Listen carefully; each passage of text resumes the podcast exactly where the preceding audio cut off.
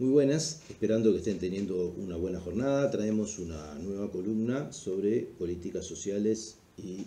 problemas sociales y políticas públicas, eh, donde nos proponemos abordar un tema de actualidad, que es la reciente encuesta publicada sobre la inseguridad alimentaria de la población en el Uruguay, y queremos vincularla eh, contextualmente a un conjunto de, eh,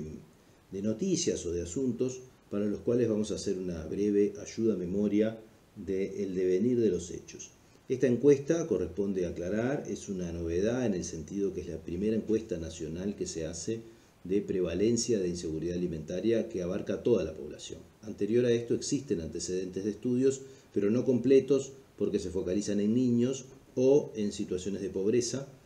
y ahora se da cuenta de un panorama un poco más general, lo cual es bienvenido y debería continuarse. También hay que aclarar que la inseguridad alimentaria es la relación que tienen las personas con el acceso a los alimentos, la sensación ¿no? de, en esa relación y no necesariamente una medida del estado nutricional de la población. ¿verdad? Aclarados estos asuntos, queremos decir que esta encuesta publicada recientemente muestra una prevalencia de un 15% de la población nacional con inseguridad alimentaria, pero un, número mucho mayor en el primer 20% más pobre de la población, lo que se define como el primer quintil de ingresos, donde ese, ese, ese número llega a 42%. Ese 42% es el que nos preocupa particularmente y sobre el que queremos hacer algunas ayudas memoria. Lo primero que estamos frente a una crisis que comenzó en el 2020 con la pandemia, pero eh, que tuvo durante largos meses, durante los primeros nueve meses,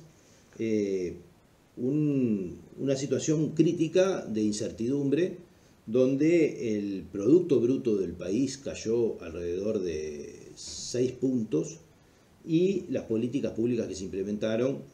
con el diario del lunes sabemos que son totalmente insuficientes, aunque en su momento tanto desde la academia como desde la oposición, se advirtió al gobierno sobre las magras ayudas que se estaban entregando a la población. El total de ayudas, como lo hemos dicho en algunas audiciones, el total de ayudas a la población necesitada durante el 2020 fue de 20 pesos por persona por día. ¿no? Recordemos este, esta cifra del 42% de inseguridad alimentaria que tenemos hoy para ir fijando algunas noticias. También podemos recordar eh, porque ha sido muy controversial en estos tiempos el problema de las ollas populares, que durante todo el 2020 las ollas populares no recibieron ningún tipo de ayuda del gobierno, nada. Recién en diciembre del 2020 comenzaron algunas entregas de INDA que se suspendieron enseguida y a partir de eh, marzo del 2021 es donde empieza a otorgarse una ayuda en forma sistemática. Siguiendo con el año 2021, en el año 2021 hubo unas pequeñas mejoras para la población en situación de necesidad, donde las ayudas pasaron de 20 pesos a 30 pesos por día. Cuando hablamos de esta cifra, hablamos de la totalidad de las políticas que se destinaron a la asistencia a la población vulnerable a través de transferencias. Estamos hablando de la mejora de asignaciones, de tarjeta, de la canasta TUAP e incluso del de, eh, apoyo a las ollas populares a finales de 2021, el gobierno anunció una mejora en la situación de la pobreza infantil y a la cual le dio una connotación de histórica, comparándola con 2019, diciendo que había 4.000 niños menos en situación de pobreza infantil, lo cual fue una, afirmación muy aventurera y poco responsable, ya que en marzo, cuando se consolidaron las cifras de pobreza, se mostró que no solamente no había bajado, sino que había subido la pobreza infantil. Sin embargo, en abril y mayo enseguida de esa noticia, se cerraron, se cerró casi, bueno, se dieron de baja 200.000 canastas de las que este, se entregaban a través de la, el programa TUAP a la población, eh, dejándose solamente a los hogares que habían declarado los niños, no a los hogares con niños. ¿no? En julio de 2022, después de más de dos años de crisis, recién se encarga, se hace el primer estudio este de carácter global sobre el problema alimentario, cosa que sería bueno que hubiera existido hace muchos años, pero que era obviamente urgente ya desde 2020. Y hoy se conocen estas cifras eh, que demuestran varias cosas. La primera es que eh, los argumentos que usó el gobierno para decir de que el Uruguay ya estaba muy mal, que eran algunas encuestas de la FAO que mostraban algunos datos en este sentido, hoy están eh, muy controvertidas con este resultado porque las encuestas de FAO y esto dan cifras muy distintas, lo cual habría que explorar desde el punto de vista metodológico qué es lo que sucedió,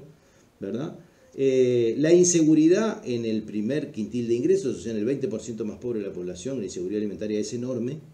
¿no? Y a pesar de haber eh, tenido en este 2022 en funcionamiento el plan para la primera infancia, la cual además se concentra mucho en este primer 20% más pobre de la población, porque en los estratos más bajos es donde nacen la mayor cantidad de niños, esa pobreza, la pobreza infantil, este, a pesar del plan de primera infancia, creció 6 puntos, pasó de 15 a 22, lo cual es un 40% de incremento respecto a su valor anterior, ¿verdad? Y se constata este nivel de inseguridad alimentaria este, a nivel del, del 20% más pobre. Bueno, en suma, lo que podemos ver es que las políticas sociales destinadas a atender tanto la crisis como la población en situación de carencia y en especial a la infancia no han dado ningún resultado, más bien podemos decir que estamos bastante escandalizados de los espantosos resultados de estas políticas en términos del déficit que, comportan, dada la situación de, la primera infancia y del primer quintil de ingresos, del 20% más pobre en términos de alimentación y de pobreza. Bueno, por acá vamos a dejar estas novedades eh, de esta columna y volveremos a analizar esta situación que va a seguir estando en la agenda en el próximo tiempo, en la próxima columna del mes que viene. Que pasen bien.